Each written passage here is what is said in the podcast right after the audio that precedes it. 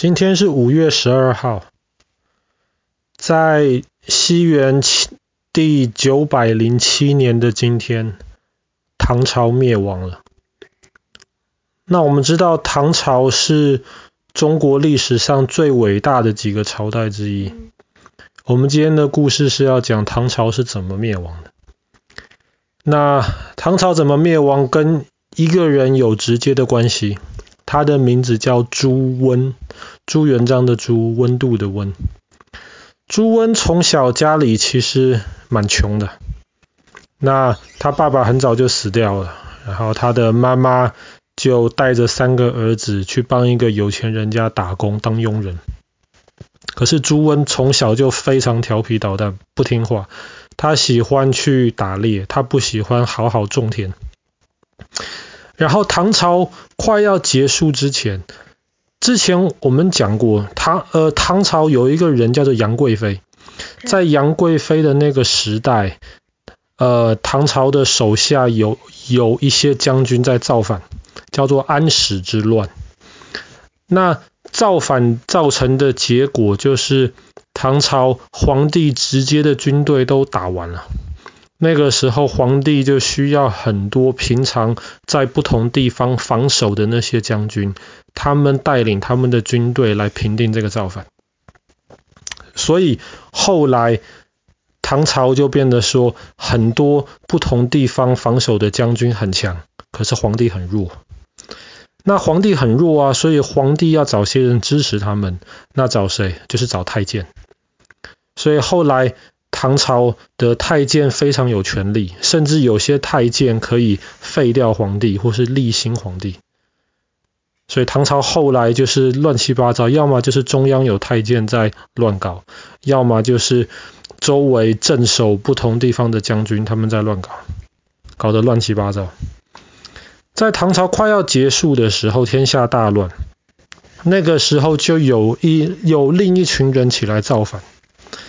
然后那群人叫做黄巢，是用黄巢这一个人带领这些造反。黄巢造反造得很厉害，后来造反到一个程度，皇帝唐朝的皇帝都逃出长安了。长安就是现在的西安。那个时候朱温他又不爱在家里面好好读书，或是在家里面好好的的种田，他就想去造反。后来朱温就参加了黄巢的军队。那黄巢看他个头很大，而且很力气很大，而且很勇敢，就很喜欢他。那朱温其实打仗非常非常的认真，什么都冲第一个，胆子很大，所以他很快他在他的功劳就越来越大。没过几年，他就变成黄巢这一群造反军里面的一个将军了。可是有一次黄巢。命令朱温去攻打另一个支持唐朝皇帝的的另一个人，朱温就跟他打打打，打不赢，打不赢，朱温就派遣他的使者去向黄巢求救兵啊！哎呀，我打不赢啊！你命令我来打这个，我打不赢他，你赶快派士兵来帮我啊！结果黄巢不派，因为。那个时候就有传说，黄巢开始不太相信朱温，所以黄巢不派兵去打，去不不是不派兵去支持朱温。朱温很生气啊，后面又没有人来帮我，前面我又打不过，朱温怎么办？朱温就投降了，他他就不打了，他就直接跟他原来的那个对手说：“你是听唐朝皇帝的是吧？不如就这样子吧，我就跟你投降。”然后我帮你帮唐朝皇帝一起打黄巢，朱温就是一个这样子的人。那唐朝皇帝听到了，哇，黄巢手下的一个大将要投降了，他很开心，他就赐给朱温一个新的名字，姓朱，这个是不能改。但是就把他的温改成全中，全部中心。对，所以朱温又叫朱全忠。这全忠是唐朝皇帝给他的名字，希望他对唐朝全部忠心。结果朱温在投降唐朝之后，他就开始打黄巢了。然后很快的，他就跟其他唐朝的一些将军一起合作，就把黄巢打败了。把黄巢打败了之后，皇帝终于又回到了西安，也叫长安。然后他当然喽，就封这个朱全忠一个大官，就让他跟其他的将军一样，在一个地方，在今天的开封，河南开封那边去防守。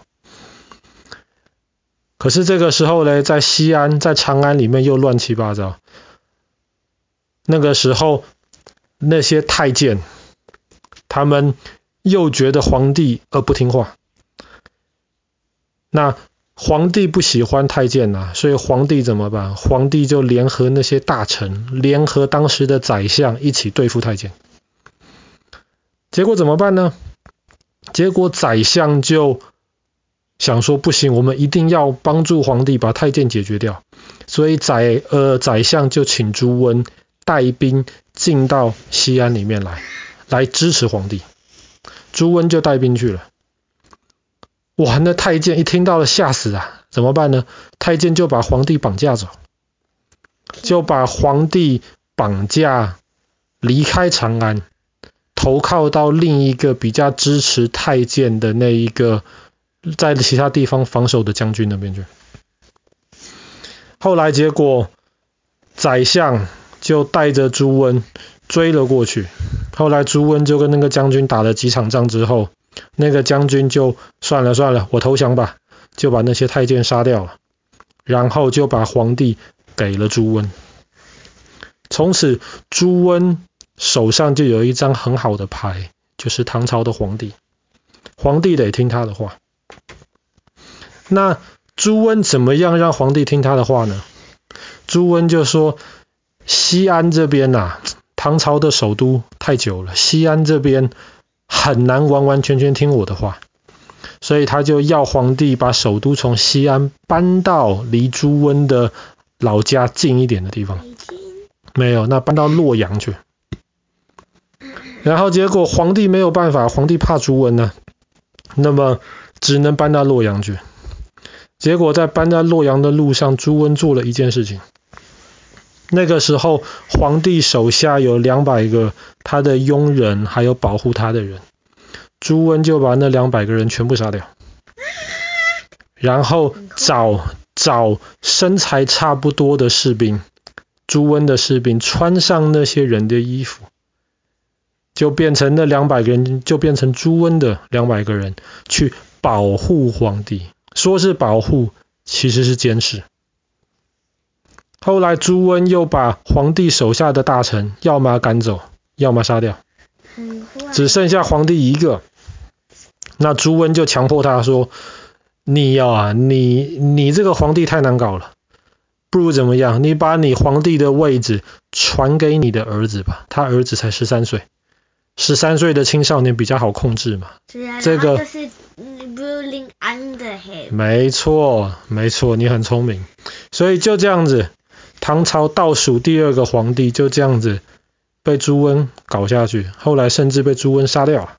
朱朱温命令人去杀掉他，可是杀掉了那个唐朝旧皇帝的时候啊，朱温还假装这件事情跟跟自己没有关系，还下令一定要把凶手抓住。其实凶手就是他下命令去把皇帝杀掉的。所以原来的皇帝死了，新的皇帝就是那十三岁的孩子，就是唐朝最后一个皇帝。叫什么？他叫做唐哀宗，哀就是悲哀的哀，因为他是唐朝最最后一个皇帝。后来唐哀宗刚当上皇帝没有多久。朱温就开始下命令了，你不行当皇帝，不如就这样子吧，你把你皇帝的位置让给我吧。